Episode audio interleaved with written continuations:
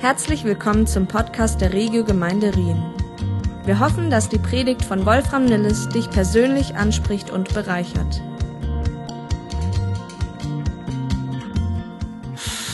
Schon Freude in der Hütte hier, bevor ich anfange. Sehr, sehr gut. Herzlich willkommen auch alle Gäste, die vielleicht zum aller, allerersten Mal da sind. Ihr seid besonders VIPs, Very Important Persons. Und der Rest ist aber auch Very Important Persons. Und es gibt einen besonders Very Important Person, um die es auch in dieser ganzen Serie gehen soll. Das ist der Heilige Geist.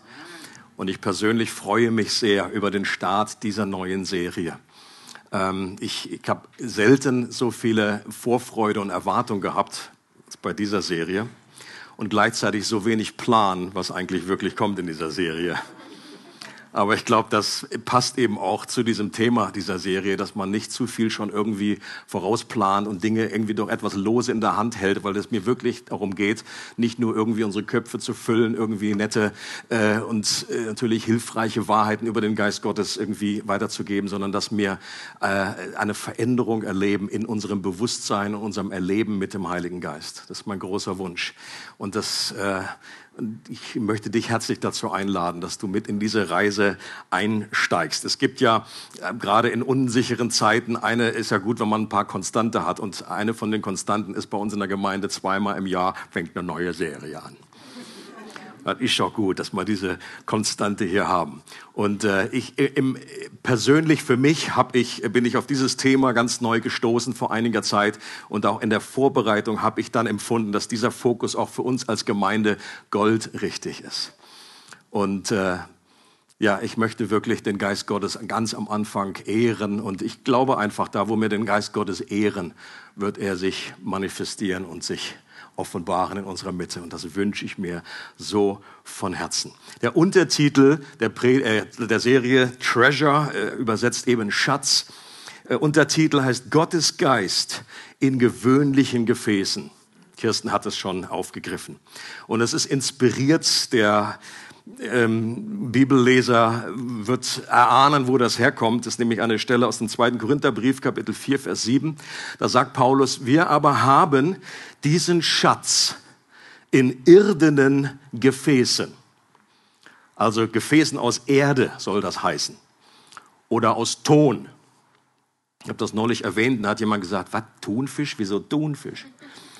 Also es geht hier nicht um den Schweizer Ton, sondern es geht um den deutschen Ton, äh, äh, um Erde, um äh, Keramik, tönerne Gefäße, irdene Gefäße, damit das Übermaß der Kraft von Gott sei und nicht aus uns. Und wenn man diesen Textzusammenhang sich anschaut, dann geht es dort um Herrlichkeit, um eine Herrlichkeit des neuen Bundes. Und ich liebe auch dieses Wort Herrlichkeit. Wir sagen so oft bei Dingen, die wir, über die wir staunen, das ist herrlich, diese Musik ist herrlich, dieses, äh, diese Natur ist herrlich. Und die Bibel schwärmt von einer übergeordneten Herrlichkeit, die doch alles andere überragt, überstrahlt, weil nämlich auch alle andere Herrlichkeit von dieser Herrlichkeit herabstammen. Gott ist derjenige, der Natur geschaffen hat. Gott ist derjenige, der Musik erschaffen hat. Alles Gute kommt von ihm. Und deswegen wird in diesem Abschnitt von der Herrlichkeit Gottes geredet, dass Gott selber herrlich ist. Die Herrlichkeit des Vaters, die in Jesus ein Gesicht erhalten hat. Dort heißt es, wir sehen Gottes Herrlichkeit im Angesicht von Jesus Christus. Und dass er durch den Heiligen Geist mit dieser Herrlichkeit in uns wohnt. Der Heilige Geist ist dieser herrliche Schatz, der in uns ist, wenn wir an Jesus glauben.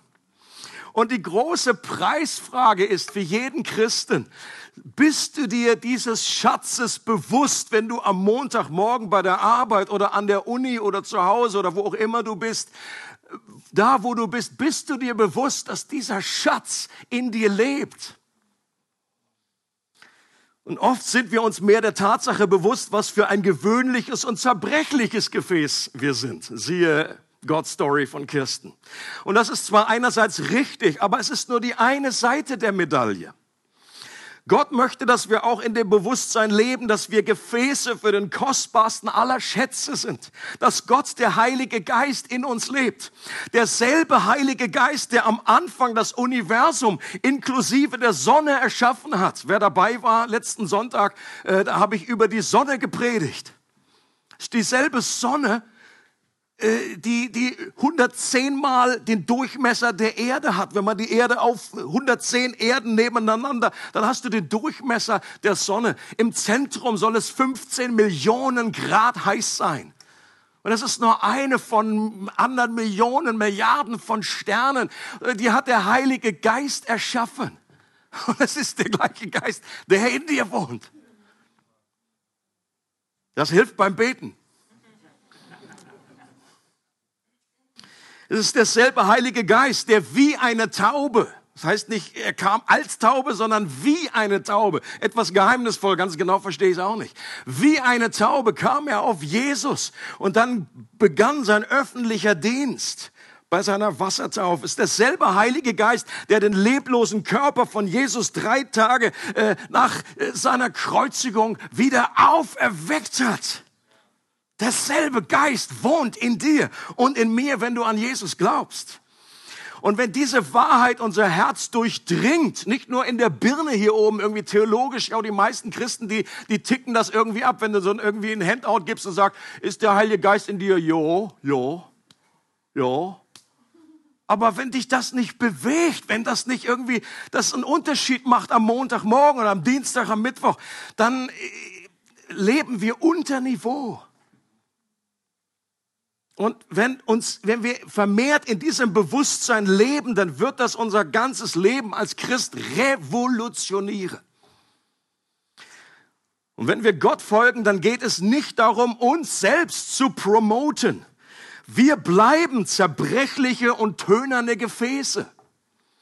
Und es geht nicht um uns, sondern um ihn, um den Schatz, der in uns lebt. Den wollen wir bekannt machen. Den wollen wir bewerben und nicht uns selber. Und deswegen, vielleicht habt ihr es noch nicht erkannt an diesem äh, neuen Flyer, das hier links ist ein tönerndes Gefäß. Und das Geniale an diesem Bild, das Paulus aufgreift, ist doch, dass dieser Schatz umso sichtbarer wird, je mehr Risse er hat. Okay? Da, wo Brüche in unserem Leben sind, da, wo wir in unsere Schwächen und Begrenzungen kommen und auch daran leiden, da geht es nicht in erster Linie darum, alle Risse zu flicken und irgendwie wieder überzupinseln und ein bisschen mit Ton irgendwie auszubessern alle Schwachstellen irgendwie zu verbergen. Solange wir uns selber noch präsentieren wollen, werden wir genau das ständig versuchen. Wir möchten auch in Gemeinde nicht, dass dann irgendwie Leute erkennen, uh, da ist noch ein Riss in meinem Leben, da ist noch irgendwie etwas nicht ganz heile. Natürlich gibt es einige Dinge, die Gott heilt und das dient zu seiner Verherrlichung. Aber manche Risse bleiben und sind von Gott bewusst. Diese Schwachheit soll bleiben, damit sich Gottes Kraft durch uns offenbart, damit dieser Schatz, der in uns kommt, rausleuchtet. Und wenn wir das verstehen, wenn wir das so betrachten, dann werden wir mit unseren Schwächen und Rissen und Begrenzungen versöhnt werden. Und wenn es um das Leben mit dem Heiligen Geist geht, dann werde ich immer wieder an eine Aussage von Jesus erinnert.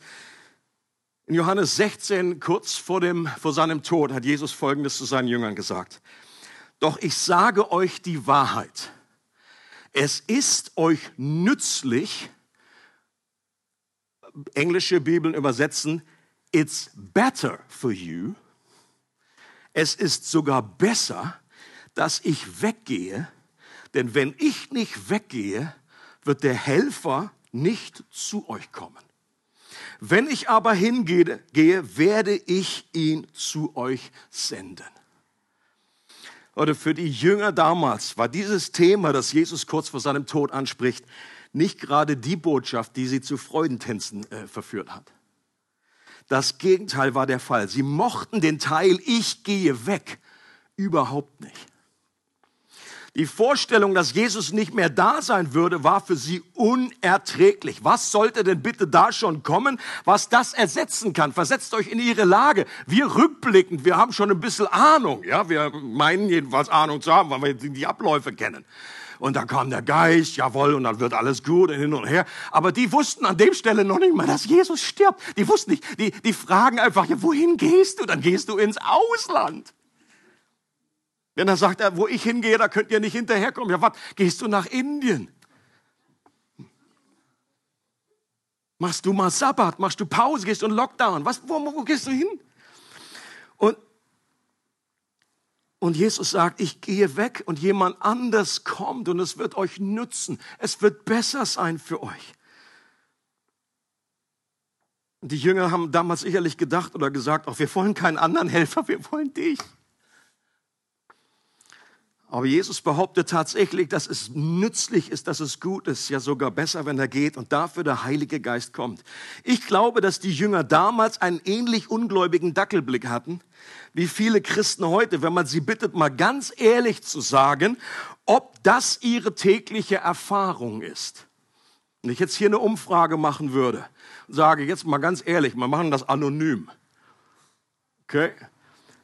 Ist es nützlicher für dich, ist es genauso gut, mindestens genauso gut, dass jetzt der Geist Gottes in deinem Leben ist, als die Situation damals, dass Jesus direkt neben den Jüngern war, mit den Jüngern zusammen unterwegs war. Mal ganz ehrlich. Wenn ich ganz ehrlich bin, dann ertappe ich mich immer wieder dabei, dass ich jetzt viel lieber eine Stunde mit Jesus Zeit verbringen würde, mit ihm direkt reden, Fragen stellen könnte, ihm mal umarmen kann. Und es gibt an der Stelle eigentlich nur zwei Optionen. Die erste ist, Jesus lag nicht richtig in seiner Aussage. Keine besonders attraktive äh, Alternative, äh, Option. Warum? Weil wir glauben, dass Jesus mal grundsätzlich nicht lügen kann. Und er führt diese, seine Aussage auch ein mit dem Satz, ich sage euch die Wahrheit. Also für alle, die, die mit Jesus halbwegs unterwegs sind, die würden sagen, okay, diese Option schaltet, äh, fliegt raus. Die zweite Option ist, dass viele Christen noch nicht in der Fülle dieser verheißenen Erfahrung mit der Gemeinschaft mit dem Heiligen Geist leben und dass es an der Stelle noch ganz viel zu entdecken und zu erleben gibt. Amen. Und ich würde sagen, jo, äh, ich bin der Erste, der die Hand hebt und sagt, genau das ist der Fall.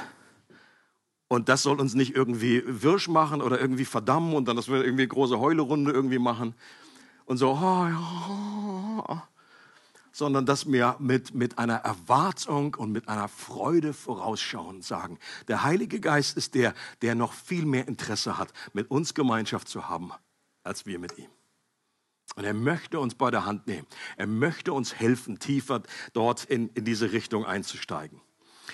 Ähm, was diesen Schatz angeht, der in uns ist. Das wird auch in einer Aussage von Jesus so deutlich. Jesus erinnert euch vielleicht in Matthäus 11, Vers 11, da sagt Jesus äh, über Johannes den Täufer, dass er der Größte war. Er redet natürlich nicht von seiner körperlichen Größe, sondern von seinem, von seinem charakterlichen oder von seinem Wert, wie, wie, wie Gott ihn sieht. Ähm, der Größte von allen Menschen, die jemals von einer Frau geboren wurden. Habt ihr auch mal auf der Zunge zergehen lassen, diese Aussage. Johannes der Täufer ich glaube, das hat damit zu tun, mit seiner besonderen Beauftragung, dass er derjenige war, der Wegbereiter. Er war derjenige, der Rufer in der Wüste, bevor, der, bevor Gott in menschlicher Gestalt, Jesus selber auf den Plan kam. Und Johannes war der, der ihm den Weg bereitet hat. Aber überlegt genau, was das bedeutet. Wenn, wenn, wenn Jesus das sagt, er ist der Größte, der jemals von einer Frau geboren wurde, im gesamten alten Bund, in der gesamten Vergangenheit, dann ist er größer als Mose. Okay. War er größer als Elia, größer als Elisa, größer als Jeremia oder Jesaja oder du kannst irgendwelche Big Macs aus dem Alten Testament dir zusammensammeln und Johannes der Täufer ist größer als sie alle. Und dann geht es aber noch weiter der Satz. Jesus sagt, der Kleinste im Reich Gottes, das heißt im neuen Bund, Das heißt, jetzt in dieser neuen e Etappe, des neuen, dieser neuen Verbindung zwischen Gott und Mensch, seitdem Jesus gekreuzigt und wieder auferstanden ist, der kleinste, das heißt, der, der schwächste, labilste, unreifste Christ, der hier über diesen Planeten läuft, ist größer als Johannes. Und auch das ist eine, Leute, eine Bewusstseinsswitch. Wenn Jesus davon redet, dass wir Buße tun sollen, dann, dann heißt es nicht irgendwie Asche auf unser Haupt, oh Gott, mir tut mir alles so leid. Das heißt, wir sollen unsere, unsere Denken verändern. Wir sollen ein neues Bewusstsein mit, äh, erfahren. Wenn du aufwachst am Montagmorgen und mit diesem Bewusstsein, Gott, und nicht in einer falschen, hochmütigen Art, ich bin größer als Mose weil es letztendlich nichts, überhaupt nichts mit dir zu tun hat. Das ist ja der Punkt von dem, was Jesus sagt. Es geht über, du kannst noch, du kannst gerade vor fünf Minuten zum Glauben gekommen sein. Du hast noch weder äh, einen Einführungskurs mitgemacht, du hast noch irgendwie, du weißt noch nicht.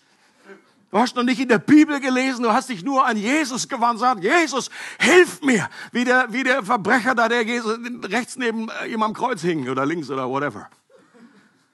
Und das war wirklich fünf vor zwölf, das war fünf nach zwölf. Und er wendet sich einfach nur an Jesus, sagt Jesus, denk an mich, wenn du in dein Reich kommst. Jesus sagt, heute wirst du mit mir im Paradies sein. Und der Unterschied ist einfach der, warum sind wir größer als die im alten Bund? Weil der Heilige Geist in einer Art und Weise in uns wohnt. Der nicht in Elia, nicht in Mose, nicht in Johannes dem Täufer wohnte, sondern nach Jesu Kreuzigung und Auferstehung sind wir jetzt der Tempel des Heiligen Geistes. Wir sind Söhne und Töchter von Gott. Und es gibt keine Verdammnis mehr für uns. Das heißt nicht, dass Johannes der Täufer nicht den Heiligen Geist auch gehabt hat. Es das heißt von ihm sogar, er war erfüllt schon mit dem Heiligen Geist in, im Mutterleib. Ist auch nicht schlecht. Und trotzdem, und auch Mose und all die Big Macs, auch die hatten, da war der Geist Gottes, war auf ihnen, aber er war nicht in selben Maß in ihnen und lebte in ihnen, in einem, in diesem irdenen Gefäß, aber diesen Schatz, den wir so haben, diesen Zugang zum Heiligen Geist, das ist etwas komplett Neues. Und das begeistert mich.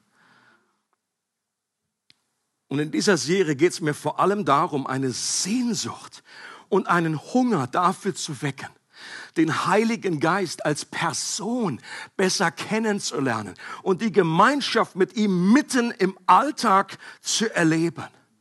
Und es ist meine persönliche Sehnsucht, das zu erleben, dass der Heilige Geist in mir mindestens so gut ist wie Jesus neben mir. Ich sage es nochmal, es ist meine persönliche Sehnsucht und ich glaube, das ist das, was Jesus aussagt, dass der Heilige Geist in mir mindestens so gut oder so eine intensive Gemeinschaft äh, hervorbringen möchte, wie Jesus neben mir. Das, was, was die Jünger damals erlebt haben. Nützlicher oder besser bezieht sich meiner Meinung nach nicht auf die Qualität der Gemeinschaft. Ich glaube nicht, dass Jesus an der Stelle sagt, Jungs, das mit euch, das war jetzt, das war schon ganz nett. Jetzt kommt aber der Heilige Geist und dann wird's noch mal wird es nochmal viel besser. Also er ist viel besser. Ich meine, innerhalb der Trinität, Vater, Sohn, Jesus hat nicht gesagt, jetzt die Gemeinde. Ich glaube, was, was er meint, ist die Verfügbarkeit, die Zugang, der wird sich total verändern. Denn wenn Jesus jetzt mit, mit Matthias ist, also sagen wir mal, Jesus neben mir, ja, da war es wie bei den Jüngern. Wenn, Je, wenn man Matthias Zeit mit Jesus verbringt, dann verbringe ich keine Zeit mit ihm. Macht Sinn? Jesus war an Zeit und Raum gebunden. Er war ein, ein Mensch und er konnte sich nicht aufteilen. Und Jesus sagt, eines der Dinge, die besser ist, ist, wenn, wenn der Heilige Geist mit Matthias Zeit verbringt, kann ich gleichzeitig Zeit mit ihm verbringen. Der Geist Gottes muss sich nicht aufteilen, indem er hin und her flitzen ich muss weg. Der Geist Gottes ist allgegenwärtig. Und du kannst mit ihm so geniale, intime Zeit verbringen und das kann ich gleichzeitig auch. Überall, wo ich bin, zu jeder Zeit, morgens, mittags, abends. Jesus hat auch mal geschlafen. Die konnten nicht ständig irgendwie so Jesus aufwachen und so, oh, was ist los? Aber der Geist Gottes schläft nicht. Er hat ständig rund um die Uhr haben wir Zugang zu ihm. Meine Beobachtung ist, dass dieses Thema Gemeinschaft mit dem Heiligen Geist immer noch sehr unterbelichtet ist und wenig erlebt wird in christlichen Kreisen. Ich sage es mal jetzt ganz pauschal. Selbst in charismatischen und in pfingstlerischen Kreisen, die sich ja eigentlich wie auf die Fahne geschrieben haben, den Heiligen Geist zu betonen, seine Wirkkraft zu betonen, Gaben zu betonen, selbst dort, ich, war, ich bin lange genug in diesen Kreisen, um, glaube ich, sagen zu können, selbst dort erleben viele Christen die Gemeinschaft mit dem Heiligen Geist im Alltag nicht so selbstverständlich, wie die Jünger das damals mit Jesus erlebt haben. Also es ist völlig egal, aus welchem geistlichen Stall du irgendwie kommst, aus welchem geistlichen Hintergrund. Ich glaube, bei diesem Thema, da sind wir alle in einem Boot und können sagen, ich möchte die Gemeinschaft mit der Person des Heiligen Geistes, nicht mal in erster Linie nur mit seinen Gaben. Ich glaube, wir werden umso mehr Gaben des Geistes erleben in uns, wenn wir die Priorität darauf legen, mit dem Person des Heiligen Geistes Gemeinschaft zu haben und die, die Nähe zu ihm zu suchen. Und für viele Christen ist der Heilige Geist in der Praxis immer noch eine eher undefinierte Kraft und nicht eine göttliche Person. Eine Person, die redet, die tröstet, die hilft, die in alles einbezogen und im Rat gefragt werden möchte und die auch betrübt werden kann.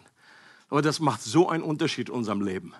Und es darum auch geht, irgendwie gehorsam zu sein, wenn es darum geht, um Versuchung äh, äh, zu bestehen, Versuchung zu bestehen, sich äh, und und äh, ein reines Leben zu leben, ist ein Riesenunterschied. Ob du immer noch irgendwie eine Liste mit dir hast, ob du immer noch im Neuen Testament, alttestamentlich lebst und so, das soll ich nicht, das darf ich nicht und das ist nicht richtig, das ist nicht richtig. Oder ob du in einer Abhängigkeit zum Geist Gottes lebst. Wandel im Geist nennt man das auch und sagst, Heiliger Geist, ich möchte dich nicht betrüben. Dieser Schatz ist mir so wichtig. Einerseits hat Jesus versprochen, wenn der Geist Gottes mal in dir ist, dann wird er dich nie verlassen. Also objektiv ist, musst du nie Angst haben, dass der Geist Gottes völlig irgendwie aussteigt und sagt, nee, also das war jetzt einmal zu viel. Sorry. Das ist nicht der Fall. Aber die subjektive Nähe, die Gemeinschaft kann unterbrochen sein. Wir können den Geist Gottes betrüben, dass er sich zurückzieht. Und wenn du mal erlebt hast, wie kostbar und wie gut, wie genial der Geist Gottes ist, dann wirst du völlig anders motiviert sein und sagen, Gott, ich möchte, Geist Gottes, ich möchte so leben, wie es dir gefällt. Und ich möchte alles vermeiden, was dich betrübt. Ein Riesenunterschied, so zu leben. Der Heilige Geist ist jetzt unser unmittelbarste Ansprechperson, mit dem wir in einem ständigen Dialog sein können. Also der Vater ist im Himmel. Der Sohn ist seine, zu seiner Rechten, er ist im Himmel. Aber der Geist Gottes ist hier auf der Erde und er lebt in uns und er ist bei uns. Und deswegen, und ich glaube, das hat sich in der Praxis, natürlich in der Theologie, da sagen viele, und da sind schlaue Leute, die können Griechisch, Hebräisch, der wird ein Doktor, Doktor, Doktor der Theologie, der wird dir da genau irgendwie sagen in der Dogmatik, wir glauben an den Heiligen Geist und theologisch ist das alles, dann nickt da jeder ab aber nur, du kannst das theologisch abnicken, aber in deinem, in deinem Alltag, auf, auf deiner praktischen Erfahrungslevel, kennst du den Heiligen Geist nicht. Ist er nicht dein nächster Ansprechpartner? Ist er nicht der, der jetzt hier auf der, auf der Erde als, als, als am dichtesten an dir dran ist? Und Tatsache ist aber, wenn ich in mein Leben gucke, ich kann es ganz gut einen ganzen Tag verbringen, ohne dass ich an den Heiligen Geist überhaupt denke. Das schaffe ich super. Vielleicht brauche ich jetzt Seelsorge oder ihr, seid, ihr guckt alle so, als bin ich, wisst gar nicht, wovon ich rede. Ich glaube, es geht vielen von uns so. Ich, ich erlebe das, dass ich Entscheidungen treffe, ohne den Heiligen Geist richtig konsultiert zu haben. Habe ich heute Morgen erst erlebt. Eingeweihte wissen, wovon ich rede. Nicht Eingeweihte können mich vielleicht fragen. Der Heilige Geist wird sich dir nicht aufdrängen. Ich glaube, das gehört zum Charakter und zum Wesen des Heiligen Geistes, dass er eingeladen werden möchte. Das Wort, das Griechische, das kann man gar nicht mit einem deutschen Wort irgendwie abbilden, ist der zur Hilfe herbeigerufene. Das ist das griechische Wort. Der zur Hilfe herbeigerufene. Und das ist nicht nur einmal, dass du sagst, oh, jetzt habe ich mal einmal gerufen, jetzt bin ich, habe ich den Heiligen Geist erlebt, sondern das bezieht sich auf den ganzen Tag immer wieder. Bei jeder Entscheidung, jedes Mal, wenn das Wort Gottes öffnest, liest du das Wort Gottes ohne den Heiligen Geist oder mit dem Heiligen Geist. Ich kann dir nur empfehlen, mit dem Heiligen Geist geht es besser. Wenn du immer wieder ihn zur Hilfe herbeirufst und sagst, hilf mir jetzt das Wort Gottes, das hast du ja selber geschrieben. Ja, wenn du, wenn du ein Buch hast und hast einen Autor neben sitzen, Herr, Herr der Ringe und Tolkien oder was, äh, ist ja gut, wenn du sagst, Alter, was hast du denn da geschrieben? Also so redest du nicht mit dem Heiligen Geist, aber Tolkien könnte man sagen, ich verstehe nicht ganz, warum die Orks? Warum rennen die hier durch Mittelerde? Was soll das alles? Und manchmal geht es uns auch so, wir lesen die Bibel und denken, uiuiui. Und dann der Autor, der sitzt neben uns und er möchte uns gerne in alle Wahrheit führen. Und er möchte, dass wir ihn fragen, dass wir ihn konsultieren. Ich habe äh, irgendwie eine, eine äh, Podcast gehört von Wayne Jacobson, ist äh, so ein Preacher, Amerikaner. Äh, und der hat erzählt, wie er Pilotenschein gemacht hat. Und er hat natürlich viel Theorie gehabt und dann ist er dann irgendwann ins Cockpit rein und dann war dann so der, der, der, der äh, Fluglehrer, der saß neben ihm. Aber dann hat er gesagt, der war irgendwie so ein bisschen, so ein bisschen passiv. Der saß da und anstatt dass er irgendwie so, schön, dass du da bist, hallo, dann lass uns mal gleich anfangen, so eine Liste so, jetzt mal schalt mal das an. Der hat erstmal nichts gesagt. Der saß da wie Schluck Wasser an der Kurve. Und er selber war total verunsichert, hat gesagt, Alter, was, was geht, du bist doch der Lehrer. Und dann hat er irgendwie, irgendwann hat er gesagt, äh, was, was, was machen wir jetzt? Müssen wir jetzt noch mal eine Checkliste? Und dann hat er gesagt, ah, möchtest du, dass ich dir helfe bei der Checkliste? Ich sage, ja, gut, mache ich gerne. Und dann hat er ihm alles gesagt. Danach ist er wieder irgendwie in sein innerliches Koma verfallen war wieder irgendwie weg und dann hat er gesagt, okay, jetzt haben wir die Checkliste, was machen wir jetzt? Jetzt würde ich gerne irgendwie starten, soll ich den Motor anlassen? Wie, wie, wie kannst du mir helfen, den Motor anzulassen? Das mache ich gerne. Und dann hat er ihm gezeigt, den Motor. Jetzt würde ich gerne auf die Runway und dann irgendwie abheben. Äh, soll, soll ich dir das zeigen, wie das geht? Ja, das wäre super. Und in dem Moment ist ihm irgendwie klar geworden, das ist ziemlich ähnlich wie unsere Beziehung mit dem Heiligen Geist ist. Der Heilige Geist, der, der, der steht da nicht jeden Morgen über dem Bett und sagt, Wolfi! Es ist Zeit, auf die Runway zu gehen. Checkliste. Er möchte, er hält sich im Hintergrund. Er lässt, er drängt sich nicht auf. Er möchte gefragt werden. Er möchte eingeladen werden. Für mich war das ein hilfreiches Bild. Vielleicht hilft es ja auch. Ich bin persönlich der Überzeugung, dass die Gemeinschaft mit dem Heiligen Geist der zentrale Schlüssel ist für unser persönliches Leben in der Nachfolge und für die Vitalität einer ganzen Gemeinde. Und ich weiß ganz genau, ich, ich bin immer sehr vorsichtig mit irgendwelchen Superlativen. Weil ich habe schon zu viele Predigten gehört und auch selber schon gehalten, wo dann bei jedem Thema, und das ist der Schlüssel. Gebet ist der Schlüssel. Oder irgendwie Fasten ist der Schlüssel. Und zum Schluss hast du irgendwie so einen riesen Schlüsselbund, irgendwie, ich weiß gar nicht mehr, Kalappa, Kalappa, ich weiß gar nicht, Gott, hilf mir, stehst du irgendwie ewig vor der Tür, was ist nun der Schlüssel? Und ich würde etwas vorschlagen, dass derjenige, der das ganze Schlüsselbund in der Hand hält, ist der Heilige Geist. Und wenn wir uns auf ihn fokussieren, dann können wir überhaupt nichts verkehrt machen und wir machen vieles richtig. Äh, Reinhard Bonke hat gesagt, je weniger Heiliger Geist wir haben, umso mehr Kaffee und Kuchen benötigen wir, um die Gemeinde am Laufen zu halten.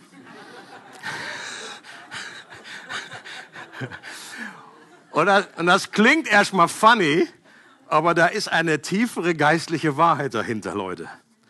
Ich glaube, er weiß eben auch, wovon er redet. Und ich fand es irgendwie noch interessant, dass ja im Moment Kaffee und Kuchen bei uns auch nicht möglich ist. Right? Und äh, ich glaube auch persönlich, dass auch da wie eine kleine Mini-Preach oder ein kleines Mini-Gleichnis drin enthalten ist, dass Gott in seiner Liebe in unserem Leben und vielleicht auch oder sehr, sehr wahrscheinlich auch im Moment durch die ganze Situation, die es da weltweit gibt, uns Dinge aus der Hand nimmt oder Dinge verweigert, die wir nicht tun können, damit wir uns auf das fokussieren, was wirklich nötig ist. Und was die Gemeinde Jesu braucht, nicht nur in Europa, ich glaube eben weltweit, ist, dass wir uns neu refokussieren, einen Restart machen dass wir vielleicht Dinge, die wir früher so gemacht haben, nicht mehr so tun. Natürlich, der Inhalt, der bleibt immer derselbe, aber die Art und Weise, wie wir Gemeinschaft leben, die Art und Weise, wie wir Prioritäten setzen, ich glaube, Gott möchte uns, äh, und das ist eine große Chance. Ich sage nicht, dass das der einzige Grund ist, wegen dem, was das, ich, ich, ich maß mir das nicht an zu sagen, aber ich glaube, kann mir sehr gut vorstellen, dass es einer der Gründe ist, dass Gott das benutzt im Moment, um Dinge, die uns lieb gewonnen sind, gewöhnliche Ab Abläufe, erst mal Kaffee trinken und so, das ist so wichtig für uns. Ich die Gemeinschaft genießt. Das Beste ist ja, wenn man guten Kaffee hat und Heiligen Geist. Ja, ist ja nicht ist ja beides. Ich sage ja immer, beides. Aber wenn wir nicht an den Punkt kommen, dass wir wieder ganz neu erkennen, dass der Geist Gottes das zentrale, die Person der Gottheit ist, mit der wir einfach Gemeinschaft haben und dann egal was wir machen, dann wird es irgendwie nicht richtig rauskommen. Nicht durch Heer oder Kraft, sondern durch meinen Geist, spricht der Herr. Amen. Und der Geist Gottes ist der Schlüssel zum Beispiel für Veränderungsprozesse. Charakterveränderung, die Früchte des Geistes. Das heißt in 2. Korinther, dass wir werden ver verändert, verwandelt von einer Herrlichkeit zur anderen, wie es durch den Geist geschieht, der der Herr ist. Oder es heißt, ähm, er ist der Schlüssel, natürlich für alles Übernatürliche. Logischerweise, ich meine, das ist den meisten irgendwie bekannt. Er ist der Schlüssel, wenn es um das Thema Evangelisation geht. Was hat Jesus gesagt zu den Jüngern, die die perfekteste Ausbildung hatten? hatten wartet, wartet, bis ihr ausgerüstet werdet mit Kraft aus der Höhe. Und dann werdet ihr meine Zeugen sein. Und natürlich ist, ist das erste Pfingsten ist außergewöhnlich, aber trotzdem, das Prinzip bleibt dasselbe. Wir neigen dazu, irgendwie zu schnell immer loszulaufen und sagen, ah, ich habe was gelesen, ich weiß ich weiß was. Und Jesus sagt, wartet, wartet auf den Heiligen Geist. Wir sollen nicht, auch nicht ewig warten. Ja, manche, die, die Evangelisation wichtig ist denen brennt, und sagen, die Leute, jetzt ist genug gewartet. Jetzt lass uns mal irgendwie los. Jetzt lass uns mal auch rausgehen zu den Menschen. Aber eben trotzdem dieses, diese innere Abhängigkeit von dem Geist Gottes. Der Geist Gottes ist der Schlüssel, wenn es um Gebet geht. Äh, Römer 8, wir wissen manchmal nicht, wie wir beten. Selbst dazu sind wir nicht in der Lage. Aber der Geist Gottes hilft uns mit unaussprechlichem Seufzen. Er ist derjenige, der uns hilft, das Wort zu erkennen, wie ich schon gerade ausgeführt habe. Und wenn wir uns wirklich auf die Gemeinschaft mit der Person des Heiligen Geistes konzentrieren, dann brauchen wir keine Angst zu haben, dass wir den Heiligen Geist überbetonen. Das ist ja so die, die Gefahr, die manche Christen haben. So, hui, ja, es ist immer noch die Rede vom Heiligen Geist, als wenn der Vater und Jesus irgendwie zu kurz kommen. Leute, das ist einfach, das ist nicht möglich. Natürlich, was möglich ist, dass man sich auf einzelne Aspekte der Wirkungskraft des Heiligen Geistes zu sehr konzentriert. Das haben die Korinther auch erlebt. Die haben einfach zu viel, einfach, die waren so verliebt in das Sprachengebet. Da hast du äh, beim Begrüßungsteam wurdest du schon mit Sprachengebet begrüßt. Da hat man dann hinterher, ach, Worship, komm, lassen wir ausfallen, wir singen einfach jetzt drei Stunden in Sprachen. Und der, der gepredigt hat, der hat auch irgendwie angefangen, in Sprachen zu, zu reden. Die waren einfach, das ist eine Engelsprache, Hammer, Hammer, Hammer, ho, ho, ho. Und da musste Paulus mal wieder ein bisschen eingreifen und korrigieren. Aber da ging es nie darum, um die Person des Heiligen Geistes. Weil der Geist Gottes von seinem Wesen, seinem Auftrag immer den Vater und Jesus in den Mittelpunkt stellt. Innerhalb der Trinität, da gibt es kein Gedränge, wer mehr im Rampenlicht stehen darf und kein Neid. Das ist menschliches Denken. Der Geist Gottes, J.I. Packer, berühmter Theologe, der ist jetzt auch gerade beim Herrn, rüber, rübergegangen über über diese Grenze und er freut sich jetzt, den zu sehen, der das sein Leben lang äh, verkündet hat. Und er hat den Heiligen Geist verglichen mit einem Flutlicht. Das eines Morgens, er hat irgendwie auch über das Thema gepredigt, dann hat er gesagt, Gott, gib mir ein gutes Bild, gib mir ein gutes Bild. Da fuhr er vorbei an einem Kirchturm. Es war irgendwie früh morgens, es war noch ganz dunkel und er hat gesehen, wie dieser Kirchturm angeleuchtet wurde durch ein Flutlicht. Und hat der Geist Gottes zu ihm gesprochen und gesagt, That, that's my job, das ist mein Auftrag. Ich bin nicht da, um mich selber anzuleuchten. Ich leuchte den Vater an und den Sohn. Und deswegen, je mehr wir Gemeinschaft mit dem Heiligen Geist haben, desto mehr automatisch wird der Vater und Jesus in den Mittelpunkt rücken. Deswegen können wir an der Stelle das nicht überbetonen. Und wir wollen uns auch in dieser Serie bewusst darin einüben, in den Gottesdiensten die Gemeinschaft mit dem Heiligen Geist zu suchen und Raum zu schaffen. Ich bitte euch, auch, dass ihr mitkommt auf, diese, auf dieses Adventure. Und wir sind hier alle keine Profis und wir, wir möchten einfach nur, ich glaube, Gott sucht einfach hungrige Herzen und keine perfect people. Sondern dass wir zusammen einfach sagen, Gott, Gott, in all unserer Schwachheit, wir, wir wissen, dass wir irdene Gefäße sind. Und wir bitten dich, wir hilf uns, diesen Schatz zu entdecken. Und wir möchten, dass du Raum bekommst, dass du hier wirken kannst, im Gottesdienst, aber natürlich auch in unserem Alltag, da wo wir sind. Das soll sich nicht auf den heiligen Haufen hier beschränken. Und wir wollen auch wieder vermehrt biografische Elemente, so habe ich das genannt, biografische Elemente oder man sagt auch auf Neudeutsch God Stories einbauen. Entweder von Personen aus der Bibel oder aus der Kirchengeschichte und natürlich auch von uns selbst. Ein ganz wilder Gedanke. Und es geht mir vor allen Dingen darum, dass wir der Vielfalt des Heiligen Geistes Rechnung tragen. Der Heilige Geist wirkt nicht nur auf eine bestimmte Art und Weise, sondern auf so unterschiedliche, wie es Menschen gibt. Und der Heilige Geist ist das kreativste Wesen im Universum und wir tun gut daran, ihn nicht in Schablonen und Schubladen zu stecken. Außerdem geht es darum, uns immer wieder vor Augen zu führen, dass Gott das Risiko eingeht, seinen Schatz in irdene Gefäße zu legen. Gefäße, die nicht perfekt sind, die Fehler machen, die blinde Flecken haben. Leute, wenn ihr euch die biblischen Heroes anschaut, was sehen wir dann? Zerbrochene Gefäße. Selbst die größten Big Macs das ist die riesige Ausnahme, wenn dann irgendwie einer da bis zum Lebensende gekommen ist, ohne riesig irgendwie sein, in gewissen Bereichen seines Lebens riesige Brüche zu haben und sein Leben auch wie an die Wand zu fahren. Und Gott hat es benutzt in der Kirchengeschichte genau dasselbe. Und wisst ihr was? Heute bei uns genau dasselbe. Und dass wir einfach wissen, wir brauchen diese Ermutigung, dass uns das nicht disqualifiziert und dass wir das ganze Spektrum abbilden. Deswegen möchten wir, sei selber auch angesprochen, wenn du in dieser Serie merkst, Mensch, da habe ich etwas mit dem Geist Gottes erlebt. Das ist zur Ermutigung, dass wir das weitergeben, um die ganze Vielfalt abzuschöpfen. Das wird jemand anders ermutigen und sagen, ich weiß noch, wie letzte, irgendwie bei der letzten Serie, schon wieder vier Jahre her, wenn der Geist Gottes, äh, hat Dennis, war hier kurz davor, jetzt, genau, da hinten sitzt er. Dennis hat hier vorne gestanden und hat gesagt, einfach nur einen kleinen Impuls aufgenommen, gesagt, hey, ich habe einfach, ich versuche jetzt einfach einfach zur Arbeit zu gehen und einfach mit dem kleinen Gebet, guten Morgen, Heiliger Geist. Can you remember? Und eben, die Tatsache ist, dass uns das oftmals wieder irgendwie wegschwimmt oder wir vergessen das, dass wir irgendwie wieder neue Ermutigung brauchen, das wieder äh, aufzugreifen. Ähm, möchte zum Schluss noch ein biografisches Element erzählen von etwas, was ich gestern erst äh, gehört habe. Matthias hat das gepostet und zwar von Nikki Lee. Hier ist er, das ist nicht der Bruder von Bruce Lee. Nicky Lee. Das ist der Pastor von Holy Trinity Brompton, der Gemeinde, wo der Alpha-Kurs entstanden ist. Er selber hat das gegründet, er hatte das, das entwickelt, diesen Alpha-Kurs. Nicky Gamble hat das dann später weitergeführt. Die haben auch ein Ehebuch zusammengeschrieben und äh, er, er, er, er berichtet in einem kurzen Videoclip. Ich kann euch, wenn ihr mögt, auch den Link schicken, dass ihr das selber von ihm nochmal hören könnt. Es hat mich so abgeholt, hat mich so angesprochen ähm, und äh, ist ein gutes Beispiel dafür, wie der Heilige Geist wirkt. Und zwar erzählt er von seinem Großvater. Und äh, er, Nicky Lee, hat sich 1974 bekehrt und dann hat er am Anfang seines Glaubenslebens gedacht, okay, jetzt möchte ich einfach für meine Familie beten. Von, keiner von denen war irgendwie im Glauben oder ist in die Kirche gegangen. Und er hat sich gesagt, mein, oh, mein Großvater, der ist der, okay, der jetzt noch am, wahrscheinlich statistisch gesehen am wenigsten Zeit hat. Äh, das, deswegen hat er mit dem angefangen. Hat für ihn gebetet, aber kurze Zeit später ist der Großvater verstorben. Und es gab für Niki keinen Hinweis, dass sein Gebet irgendwie beantwortet wurde. Okay?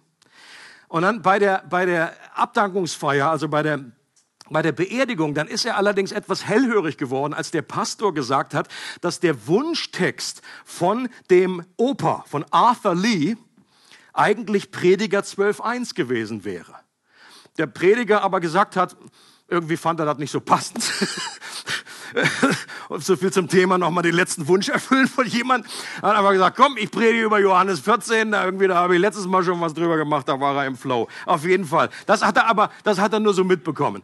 Drei Jahre später haben Nicky und seine Frau einen Freund nördlich von London besucht, London, und sind am Sonntag in den Gottesdienst gegangen. Dort war der Pastor ganz frisch, der kannte noch fast keinen, der ist gerade dahin gewechselt äh, in, in diese Kirche. Am Schluss spricht Nicky ihn an und dann fragen, äh, unterhalten sie sich einfach und dann fragt er ihn, woher kommt er denn? Und dann sagt der Pastor, okay, vorher bin ich in Shackleford gewesen. Shackleford wie auch immer man das ausspricht. Das ist ein kleines Dorf in Surrey, äh, ungefähr 80 Kilometer südlich von London. Und rate mal, wer aus Shackleford kommt. Der Opa. Und dann fragt er ihn, Nicky fragt ihn, ich meine, das war aus seiner, eigentlich war das völlig bekloppt, diese Frage. Das ist die unwahrscheinlich, dass er ihn kennt. Warum? Weil der Opa nie in die Kirche gegangen ist. Aber er fragt ihn trotzdem und sagt, kann es sein oder hast du mal meinen Opa äh, Arthur Lee getroffen? Und er sagt, ja. Und dann erzählt er, wie er in den letzten Monaten vor seinem Tod sein Opa sich gemeldet hat bei ihm. Und bei jedem Treffen, also er war bettlägerig, er musste zu Hause sein, und bei jedem Treffen hat der Großvater geweint und ist innerlich zusammengebrochen, weil er erkannt hat, dass er sein Leben vergeigt hat. Und dass er sein Gewissen ihn so geplagt hat von Dingen, die er getan hat und dass er unbedingt beichten wollte. Und dann ist er mehrere Male da gewesen und ganz zum Schluss, da war er irgendwie parat und hat ihn gefragt, können wir das Abendmahl zusammennehmen? Und, und dann hat er eben auch berichtet von diesem Vers aus Prediger, weißt ihr, was da steht in Prediger äh, 12, Vers 1? Da heißt es, denke an deinen Schöpfer in den Tagen deiner Jugend. Und das war, das war die Botschaft, die dem Opa auf dem Herzen lag. Und das war dann Nicky in dem Moment klar. Das war eine Botschaft an seine gesamte erweiterte Familie, Gott nicht so lange zu verdrängen, wie er das getan hatte. Und Nicky dachte, wie liebevoll, wie genial von Gott, dass er ihm diese zufällige Begegnung geschenkt hat mit der einzigen Person auf dem Planeten, der ihm erzählen konnte, dass sein Großvater kurz zu seinem Tod zum Glauben kam und um ihn zu ermutigen, dass Gott sein Gebet erhört hat. Leute, das hat mich so abgeholt, oder? Das ist so eine Ermutigung. Ich habe gleich angefangen, irgendwie für meine erweiterte Familie, die noch da ist, zu beten. Das ist genau das, was Gott möchte, diese Encouragement. Und ich meine, äh, hier auch so ein, es ist kein Zeugnis von irgendwie großen dramatischen Blitzen und irgendwelchen Dingen, aber wie der Geist Gottes ihn gelenkt hat und ihn an diese Stelle gebracht hat. My goodness. Wie ermutigend ist das auch für, für uns oder für, wenn du äh, Menschen hast in deiner erweiterten Familie, da dran zu bleiben möchten jetzt gerne noch den Gottesdienst so beschließen. Äh, ich habe ein Gebet vorbereitet, das ich an den Anfang dieser Serie stellen möchte, wo sich jeder gerne mit einklinken kann, wenn du magst. Okay, hier wird niemand ähm, genötigt. Das soll aus deinem freien Willen entsprechen. Und du kannst es mal hier gleich sehen und ähm, mitlesen und auch mitbeten. Und ich würde auch dazu einladen, dass wir vielleicht aufstehen dazu. Auch hier äh, fühl dich frei, du kannst auch sitzen bleiben. Aber ich denke, als, als Zeichen dieser inneren, äh, äh, ja, ein, ein, gewisser heiliger Boden und dass wir jetzt Jesus zum Ausdruck bringen und vor allem den Heiligen Geist. Manche Christen haben ein Problem damit, darf man mit dem Heiligen Geist reden? Die Antwort ist ja. Zeig mir mal, wie Gemeinschaft geht ohne Kommunikation. Sag mir mal, du, du hast Gemeinschaft mit deiner Frau, mit deinem Mann und du redest nie mit ihm. Ja, darf man zum Heiligen Geist beten? Yes. Wenn du Gebet so definierst, es stimmt, dass grundsätzlich Fürbitte zum Vater geht in dem Namen Jesus. Aber es ist der eine Gott. Es ist der eine Gott. Und ich möchte gerne, dass wir das zusammen bitten mit, äh, mit, mit, ja, mit, mit Bewusstsein und dass wir am Anfang dieser Serie wirklich zum Ausdruck bringen, Geist Gottes, du sollst freie Fahrt haben in meinem Leben und in dieser Gemeinde. Amen. Are you ready? Lass uns das zusammen laut aussprechen. Heiliger Geist, wir bekennen, dass du Gott bist und wir wollen dich gemeinsam mit dem Vater und dem Sohn anbeten und verehren. Offenbare uns die herrliche Wahrheit, dass wir der Tempel des Heiligen Geistes sind und du tatsächlich in uns wohnst. Lass uns dich als Person besser kennenlernen, nach vermehrter Gemeinschaft mit dir streben und dir aus Liebe gehorsam sein. Leite uns in alle Wahrheit und verherrliche Jesus in unserer Mitte. Du sollst in unserem Leben und dieser Gemeinde so wehen und wirken, wie es dir gefällt. Belebe uns wieder neu und beschenke uns mit deiner Weisheit. Wir beten, dass dein Reich kommt und dein Wille geschieht, wie im Himmel, so auch hier auf der Erde. Amen. Es freut uns, dass du heute zugehört hast. Für weitere Predigten, Informationen und Events besuche unsere Gemeindewebseite www.regiogemeinde.ch.